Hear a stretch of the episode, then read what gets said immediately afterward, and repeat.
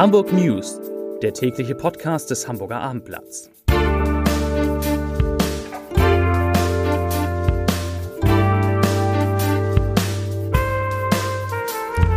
Herzlich willkommen in einer neuen Podcast-Woche mit dem Hamburger Abendblatt. Mein Name ist Lars Heider und heute geht es um die neuen Impfaktionen gegen Corona in Hamburg. Weitere Themen, die Zahl der Parkplätze in der Stadt sinkt weiter, obwohl die Zahl der Autos steigt. Eine Mutter muss ins Gefängnis, weil sie ihrer Tochter Schlaftabletten gegeben hat und der nächste Tagesschaustar hat große Premiere im Privatfernsehen. Dazu gleich mehr. Zunächst aber wie immer die Top 3. Die drei meistgelesenen Themen und Texte auf abendblatt.de. Auf Platz 3 Corona-Zahlen, Inzidenz für Hamburg sinkt. Auf Platz 2 19-jähriger Fahrschüler bei Unfall schwer verletzt. Und auf Platz 1 noch ein Unfall. Unfall an B5-Baustelle, Fahrer war betrunken. Das waren die Top 3 auf abendblatt.de.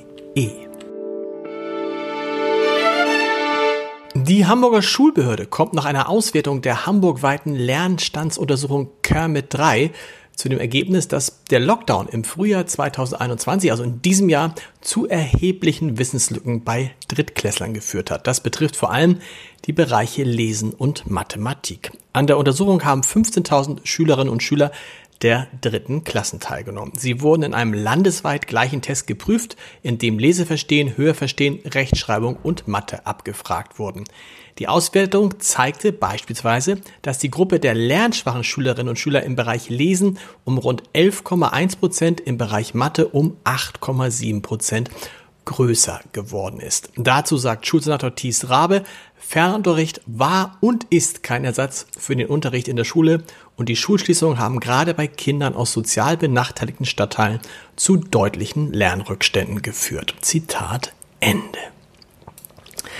In Hamburg ist die Zahl der Corona-Neuinfektionen im Wochenvergleich weiter gesunken an diesem Montag. Es kamen heute 155 neu nachgewiesene Infektionen hinzu. Das sind 22 mehr als am Sonntag, aber 40 weniger als vor einer Woche. Und damit sinkt die 7-Tage-Inzidenz, also die Zahl der Neuinfektionen je 100.000 Einwohner in einer Woche, von 84,6 auf 82,5. Zum Vergleich, vor einer Woche hatte der Wert noch bei 90,7 gelegen. Auf der Intensivstation der Hamburger Krankenhäuser werden laut dem Register der Deutschen Interdisziplinären Vereinigung für Intensiv- und Notfallmedizin 51 Covid-19-Patienten behandelt. Damit liegt der Anteil der Covid-19-Patienten an den Intensivbetten bei 10 Prozent. Das ist der höchste Stand in der gesamten Bundesrepublik. Doch auch in Hamburg sind 17,4 Prozent der Intensivbetten noch frei. Auf die Gefahr hin, dass man sich wiederholt, hat trotzdem heute die Ärztekammer Hamburg ungeimpfte aufgerufen, sich jetzt dringend zu schützen. Nutzen Sie eines der vielen unkomplizierten Angebote. Jeder und jede über zwölf Jahren kann sich jetzt impfen lassen und damit seinen oder ihren Beitrag dazu leisten, dass wir uns weiter in Richtung Normalität entwickeln können, statt immer nur über Beschränkungen zu diskutieren. Das sagten heute Kammerpräsident Petram Imami und Vizepräsidentin Birgit Wulff. Der Hamburger Hafen ist im Umbruch. Die Verhandlungen über eine deutsche Bucht AG, ein Zusammengehen von Hamburg, Bremerhaven und Wilhelmshaven, die laufen bereits. Das schreckt eine neue Nachricht den Standort auf. Schon in Kürze könnte der Aufsichtsrat der Hamburger Traditionsreederei Hapag-Lloyd beschließen, beim Jade Weserport einzusteigen. Der Schifffahrtskonzern mit Hauptsitz am Ballendamm will die 30% Anteile an Wilhelmshaven übernehmen, die bisher die dänische Reederei Maersk hielt. Maersk sieht in dem Hafen offenbar kaum Entwicklungschancen und will sich zurückziehen. Stimmt der Hapag-Lloyd Aufsichtsrat den Plänen zu, könnte der Hamburger Hafen Umschlagsmengen an Wilhelmshaven verlieren. Die Zahl der in Hamburg gemeldeten Autos, sie wächst und wächst. Zuletzt lag der Anstieg sogar über dem des Bevölkerungswachstums. Waren Anfang 2015 noch etwas mehr als 750.000 Pkw registriert in Hamburg, so stieg die Zahl zum 1. Juli 2021 auf mehr als 814.000. Gleichzeitig werden aber immer mehr Parkplätze abgebaut. Viele davon fallen dem Ausbau der Radwege zum Opfer. Allein im Jahr 2021, also in diesem Jahr, werden stadtweit 811 Parkplätze wegfallen, im kommenden Jahr sogar 830. Das hat der Senat jetzt in einer Antwort auf eine kleine Anfrage des CDU-Verkehrspolitikers Richard Seelmeker mitgeteilt. Und dabei räumt der Senat auch ein, dass er keinen Überblick über die Gesamtzahl öffentlicher Parkplätze habe. Das ist so ähnlich wie bei mir. Ich habe da auch keinen Überblick mehr. Zumindest habe ich keinen Überblick über freie Parkplätze.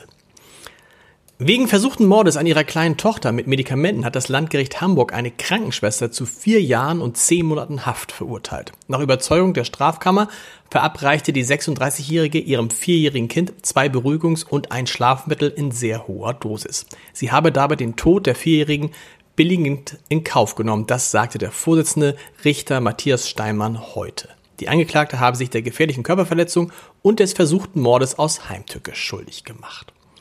Zu etwas Erfreulicherem. Heute Abend startet die Hamburgerin Linda Zerwakis ihre neue Show auf Pro7 und wir sind sehr gespannt, ob ihr Einstand bei den Privaten so gut verläuft wie der von Pina Atalay, der ehemaligen Tagesthemenmoderatorin. Die hat nämlich ihr Kanzlerkandidaten Triell zusammen mit Peter Klöppel deutlich souveräner über die Bühne gekriegt als gestern Abend Maybrit Illner und Oliver Köhr bei ARD und ZDF. Wie sich die Zerwakis geschlagen hat, das lesen Sie heute am späten Abend auf abendblatt.de, wo Sie jetzt übrigens jeden Tag aktuelle TV-Kritiken finden. Und ein Podcast-Tipp des Tages, den habe ich natürlich auch noch. In Wie jetzt, dem gemeinsamen Podcast von Uni Hamburg und Hamburger Abendblatt, sprechen der Präsident der Universität Hamburg, Dieter Lenzen und ich heute über, ha, die vierte Gewalt, über die Medien. Wie steht es um die vierte Gewalt? Sind Wissenschaft und Journalismus eigentlich vergleichbar? Sind nicht beide Bereiche, die gucken, was in diesem Land läuft und was nicht läuft? Ja, und äh, wie sieht ein Wissenschaftler die Arbeit der Journalisten und umgekehrt? Darüber sprechen wir zu hören unter www.abendblatt.de slash Podcast. Hören Sie mal rein und wir hören uns morgen mit den Hamburg News wieder um 17 Uhr. Bis dahin. Tschüss.